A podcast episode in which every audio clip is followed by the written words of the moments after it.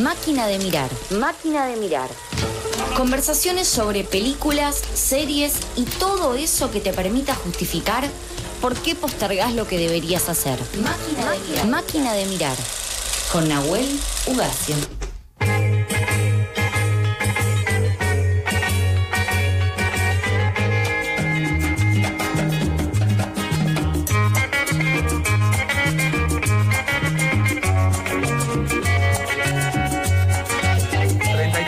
33 minutos pasan de las 2 de la tarde. Me había agarrado el pelo con el retorno, con el auricular. Eh, Diana, por eso está riendo de mí. Casi me, lo, me quedo pelado. Eh, llegó el momento de máquinas de mirar con Nahuel Ugacio, que hoy adelanta horario, en vez de tres y media, estábamos muy manija de lo que iba a hablar hoy. Dijimos, che, Nahuel, podés salir un poco antes porque no aguantamos. Y porque también tenemos que comentarle algo que acabamos de leer hace un ratito, pero primero lo vamos a saludar. Hola, Nahue, acá, Ale y Olo, Olo y Ale.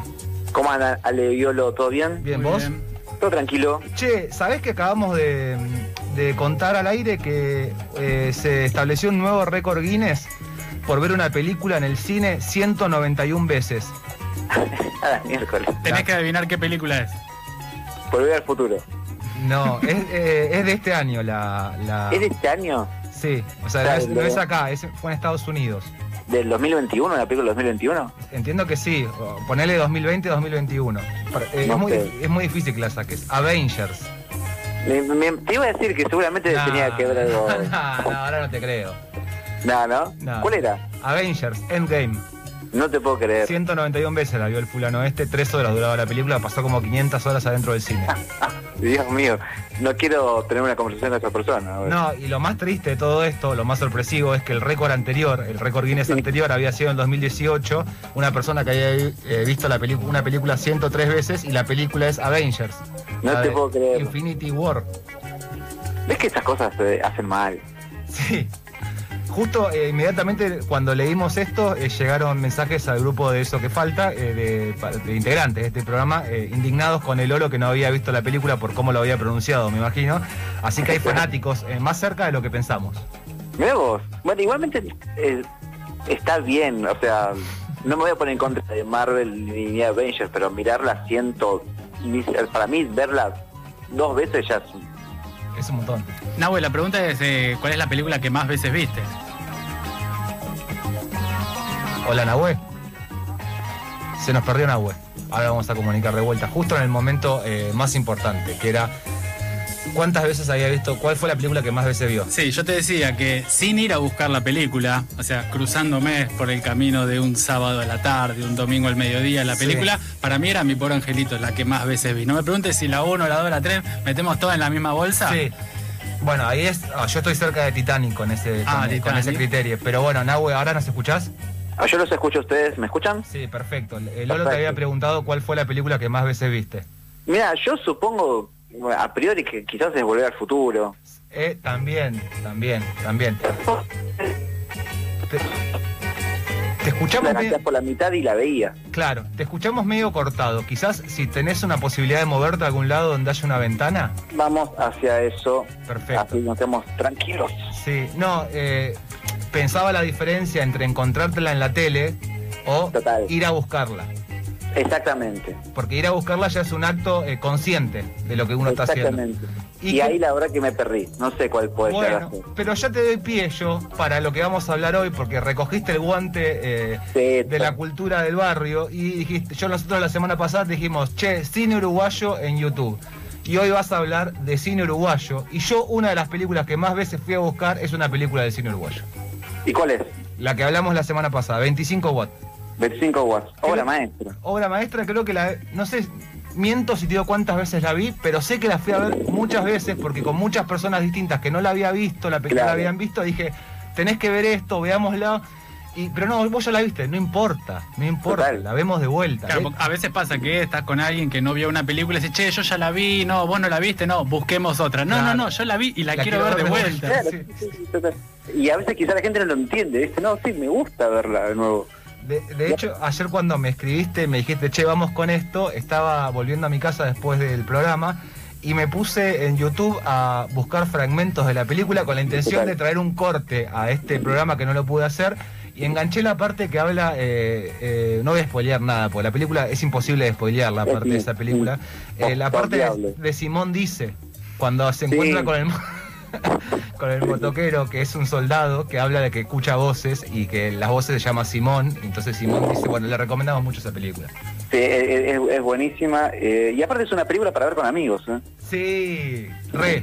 Sí, es una re película para ver con amigos. Sí, sí, sí, es buen plan. Te ves eh, Central Córdoba, Colón de Santa Fe un domingo y después te enganchás con Esperando el pollo viñolo, te pones 25 watts. Totalmente. Bueno, y como bien anticiparon, me, agarré la, el desafío y hoy les traje cine uruguayo.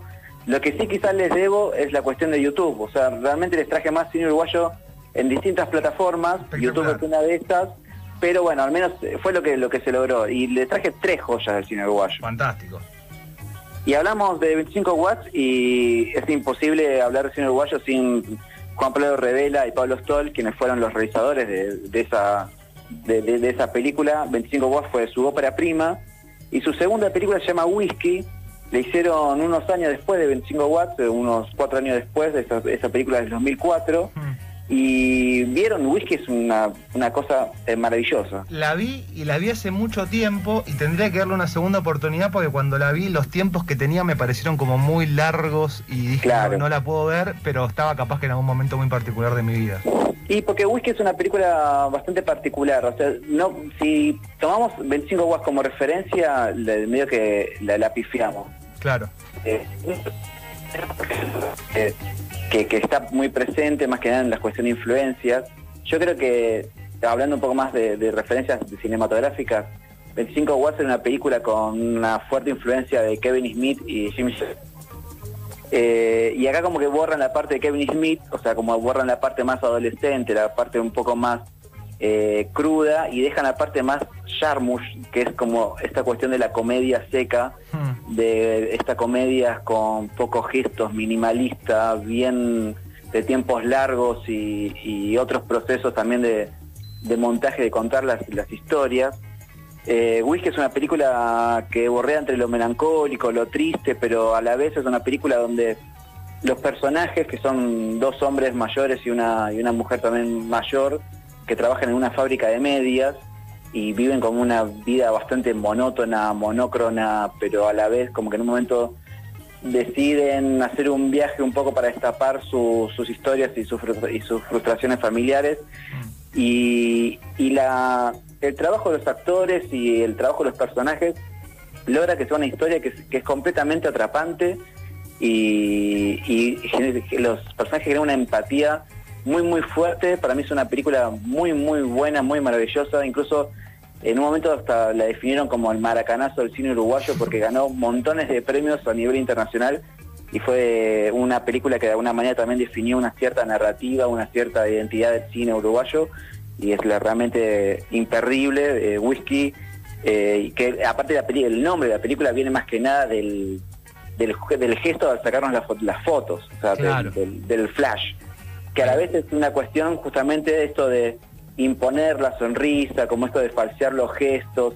Es una película que justo que, incluso tiene como gestos muy mínimos y a la vez que la película se llame whisky y de vez en cuando aparezca esa acción en la película, también un poco esa idea de reforzar justamente la falta de gestualidad y un poco eso del forzar ciertos sentimientos que quizás en ese momento no son los que realmente están presentes en los personajes. Le voy a dar una segunda oportunidad después de esta reseña maravillosa que hiciste. Voy a, voy a tratar de, encontrarla y, mirarla de vuelta.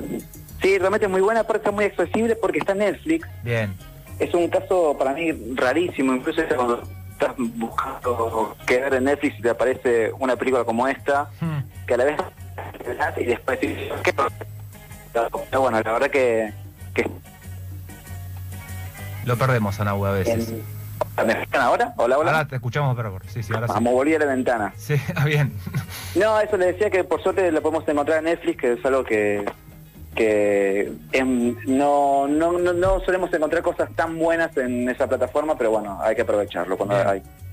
Otra película que también se desprende, podemos de alguna manera desprenderla de 25 watts, es eh, va, una película dirigida por uno de sus protagonistas, que es Daniel Hendler. Sí que es una persona, bueno, que acá muy reconocida, actuó en un montón de películas, en programas de televisión. Aparte es uno de esos tipos que mm, lo ves y como que de alguna manera te cae bien. Eso te iba a decir. eh, ¿Viste? yo no lo Buen tipo. No lo conozco, pero lo quiero. Y no ¿Viste sé lo por que qué. y No sé por qué. por qué. Pero sabes como que te tomas una cerveza y te fumas uno con él y va a estar todo bien, no sé. Re- de hecho, yo le tuve, mu- bueno, claramente con 25 watts fue lo primero que vi de él, o una de las cosas, prim- primeras cosas, no, en realidad estaba la propaganda esta de, De mamá, papá, ¿qué pasó? sí. digamos.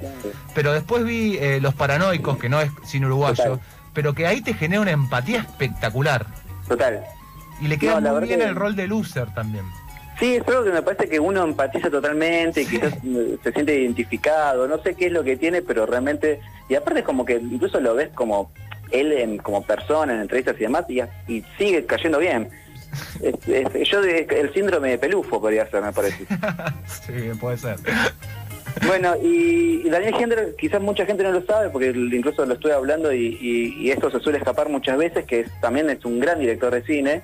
Hmm. Eh, no tiene muchas películas, pero tiene algún tiene un puñado de, de películas que son muy, pero muy buenas. Y una de ellas es la última que sacó, que se llama El Candidato, que es una película que incluso yo creo que hasta de alguna manera dialoga con cierto cierto eh, cuestión política también aquí en Argentina. Sí. Ya por el nombre un poco podemos tener- saber de qué va, que es, es la historia de Martín Marchán, que es un empresario de- que ronda los 50 años, que de un día para el otro decide aceptar un candidato a un puesto político. Y bueno, y para eso el chabón como que no tiene mucha idea de política en realidad, es un tipo que le está más interesado en la imagen, pero no sabe ni siquiera muy bien para qué lado ideológico, obviamente más derechoso, pero como que no sabe cómo encarar justamente su ética política por el entonces contrata todo un equipo muy variado de gente de marketing, de medios, de redes sociales, de filmadores, de todo, y los pone, los mete a todos en un fin de semana, en una quinta, justamente para que piensen entre todos el- la imagen política de este, de este candidato. Ahí va. Y, y lo interesante es como que todo este grupo de gente empieza de alguna manera a crear esa imagen desde un lado ficcional, como que hasta se olvidan de la presencia del tipo, de la real presencia del tipo, y como que inventan un personaje de ficción casi. Mm. Y es muy interesante también porque a la vez igualmente hay cuestiones de, de tensiones eh, políticas y demás, pero esta, esta comedia, que, porque es una comedia, Sí. eh, está muy bien, muy bien hecha, la- la- incluso por la cantidad de personajes que tiene, está muy bien dirigida, está muy bien conducida actoralmente y la verdad que, que el candidato Daniel Hendler es una, es una gran película y, y de nuevo es una película que tenemos muy a mano porque la podemos encontrar en YouTube. Bien. Sí. Bien, ¿Viste- viste? Algo de YouTube, de YouTube había. Algo de YouTube había, sí, es cierto. Y le- tengo una última recomendación para ustedes, que esta para mí es una, una obra maestra, es otra de las grandes películas que sacó el cine uruguayo y, y incluso para mí el cine latinoamericano en los últimos tiempos, que se llama La vida útil. Ay, me resuena, pero creo que no la vi. Es una película muy hermosa que es de un director llamado Federico Beiroj. Federico Beiroj para mí, además de ser uno de los grandes cineastas uruguayos de los últimos años, también es una de las fuertes presencias del, del cine latinoamericano en general. Hmm. Es un, es un gran director, hizo otras películas como Acné o El Apóstata, eh, pero esta, La Vida Útil, es una película muy especial, primero porque está filmada en un bellísimo blanco y negro, eh, es una película filmada en 16 milímetros, es una película que incluso está eh, filmada en un aspecto radio de, o sea, está cuadrada, como el Mm. cine clásico, y también un poco esos, esos detalles van justamente porque es una película sobre el cine y sobre los trabajadores del cine. Pero cuando hablamos de trabajadores del cine no, no, no nos referimos a técnicos o a gente de rodaje, sino a los que están en la sala. Claro, todo el mundo del, del cine como espacio, digamos. Exactamente, de los lugares de exhibición. Y también justamente cinefilia, porque muchas veces esa gente que más que nada trabaja con que llaman Sí, hola. filia, son no solamente sino que son amantes del cine. Sí, Y bueno, la vida útil cuenta la historia de una de esas personas llamada Jorge, que son son medio como solitario, todavía vive con sus padres y trabaja en la Cinemateca Uruguaya hace 25 años. A la vez tiene un programa de radio, de esos programas de radio, viste, como sobre cine, que son eh, bien tradicionales, como Sí. que no, no debe escuchar y habla como muy muy complicado sobre películas europeas y demás, qué sé yo. Y bueno, un día para el otro también, sí, justamente de- de- del, del cine, cine, salas y de la industria en general, se queda sin trabajo y bueno, tiene que empezar a ver qué va a hacer de su vida luego de quedarse sin radio, sin la sala de cine y, y bueno, y es un poco esa la historia de la vida útil. La vida útil. ¿Dónde la encontramos esa? Esta la encontramos en Amazon, así que cualquier cosa ahí tienen la vida útil y ya, bueno, medio que repasamos también casi todas las plataformas que más o menos tenemos más o menos. Sí, re, casi que te podría decir que po- podría verla cualquiera de las tres. Más Esta fácil sí, YouTube. Exactamente, La Vida Útil la verdad que es una película quizás el- son muy distintas las tres que vimos, eh, las primeras dos pueden rondar un poco más entre lo que es la comedia y esto, esto es un poco más dramática, Hmm. Pero lo bueno es que es una película que a la vez, es- en el caso que quizás les cueste, no sé, porque a mucha gente a veces le cuesta ver películas en blanco y negro, que tengan como una relación muy directa con el cine clásico, esto, esto es una película muy corta, creo que apenas ronda la, la hora, así que, y además es muy bella visualmente, casi que hasta también la puesta visual es un personaje más. Bien. Así bien, que esto también de alguna manera lleva la narrativa a un lugar mucho más interesante. Muy bien. Eh, voy a, a pedirte un permiso y eh, hoy es el cumpleaños de mi padre, que es uruguayo. Mira, Y, y me acordé de una película que no es uruguaya, pero que habla de Uruguay, que la hizo eh, Costa que se llama Estado de Sitio, que es medio Sí. un clásico, que creo que se puede encontrar en YouTube, que habla de, eh, bueno, justamente la época de la dictadura en Uruguay, particularmente de la organización Tupamaros. Es una linda película, vieja, pero es una linda película. Y Total. nada, algo que tiene que ver con Uruguay, aunque no precisamente sea una película uruguaya. total, incluso la vi, la volví a ver hace no mucho, Sí, eh, después de haber visto un par de documentales, en ese momento había salido un documental sobre Pepe Mujica en Netflix y Sí, eso. el de y Kusturica. la linké directamente con la película Costa Gabras, que está en YouTube. bien. Eh, siempre hay que volver a las películas de Costa Gabras y revisar el estado de sitio, Z, así que es una es un gran bonus track. Sí, sí, está, está muy bien. Y lo que estoy buscando ahora, no sé si Lolo lo buscó, si esta película que tanto eh, hablamos eh, desde el programa pasado está en YouTube. Creo que sí. Estoy buscando 25 bot película completa. Sí. Bueno, avisamos entonces para las personas que están escuchando esta, esta, este capítulo de Máquina de Mirar y nos escuchó el, el martes pasado que hablamos varias veces de 25 watts, también está en YouTube. Sí, O sea, sí, tanto hablamos de 5 watts que no- es, es indudable que la tienen que buscar también. No, claro, sí. no, eh, está bien no haber hablado de la película porque ya hablamos un montón, pero para quien la quiera encontrar está en YouTube, 25 watts como la- el foquito de la luz. eh, ponen co- película completa y aparece ahí enseguida. Creo que dura una hora y pico y está espectacular. Yo vengo a sumar, Nahue, un también pseudo bonus track de cine uruguayo, a ver si la tenés vista, El baño del Papa. No la tengo. ¿Qué un, onda? Un charrúa ahí de un pueblito, un pequeño pueblo de Uruguay, de creo que es Melo, el, el- el pueblo, y es la historia de cuando Juan Pablo II creo que va a Brasil, este pueblo Melo es limítrofe con Brasil. Y bueno, él tiene la idea de poner un baño público ahí en el medio del pueblito para que cuando pase toda la caravana que viene detrás de Juan Pablo II puedan usar ese baño. Eh, no voy a spoilear, pero bueno, ya verán ahí si quieren, si quieren buscar la peli, también eh, un poco de, de cine uruguayo a- ahí a la vista. La voy a, la voy a buscar. Eh, ¿Qué te iba a decir? No, se me fue lo, lo que te iba a preguntar. Suele pasar, suele pasar. Suele pasar. Nosotros estamos dos horas olvidando las cosas que tenemos Ah. que. Sí. ¿Será una historia real? Eh, no, no, no, no, no. La historia real sí es de que Juan Pablo II iba a Pasó. Brasil e iba a pasar ahí cerca de, de Uruguay. Pero bueno, yo sé que un poco la historia real tiene que ver con algo de lo que sucede en la película, aunque lo del baño no es real. No, es real la historia de, de este muchacho que quiso poner un baño, un baño público ahí en el medio del camino. Qué lástima, pero por eso también a veces están el cine y los cineastas justamente para volver un poco más atractiva la realidad. Claro. Nahue, eh, recogiste el guante de una manera espectacular. Nos trajiste Vamos. tres películas de cine uruguayo. Repasamos. Eh, dijimos eh, whisky. Dijimos 25 watts. 25 watts, pero esa la agregamos. Esa fue como medio el, el- No, no, si no, la si no hablaba de 25 watts, no podía La- hacer esta La raíz era, eh, ayúdenme, whisky, candidato. el candidato y la vida útil. Y la vida útil, exactamente. Incluso me parece que si alguien no vio ninguna de estas, si quiere hacer una especie de crono- cronograma yo le, o un maratón de cine uruguayo, yo diría que vayan primero por 25 watts, Bien, después por, por whisky, sí. Sigan por eh, la vida útil y termine con el candidato de gente. Termine con el candidato de Helen en alpargatas y con el termo abajo del brazo, de tanta uruguayanidad, si se puede decir de esa, de esa, manera. Ponemos disco de Jaime Ross y toda la noche. Una torta frita, un mate. Nahue, te vamos a mandar un abrazo muy grande. Nos vamos a encontrar el martes que viene, ya sin, eh, sin desafío. En principio vamos a seguir pensando igual y tratar de tirártelos al aire, porque es lo gracioso de hacértelo al aire. Sí, sí, yo lo que necesiten eh, me avisan y, tomo el desafío, así que les mando un abrazo grande y nos vemos el martes que viene. Un abrazo grande. Sobredosis de cine uruguayo nos trajo Nago Uruguayo hoy en Eso que falta para, eh, bueno, quizás ahora que se, eh, si llega a restringir un poco la nocturnidad, es un replan. Te pegás un viaje de cine uruguayo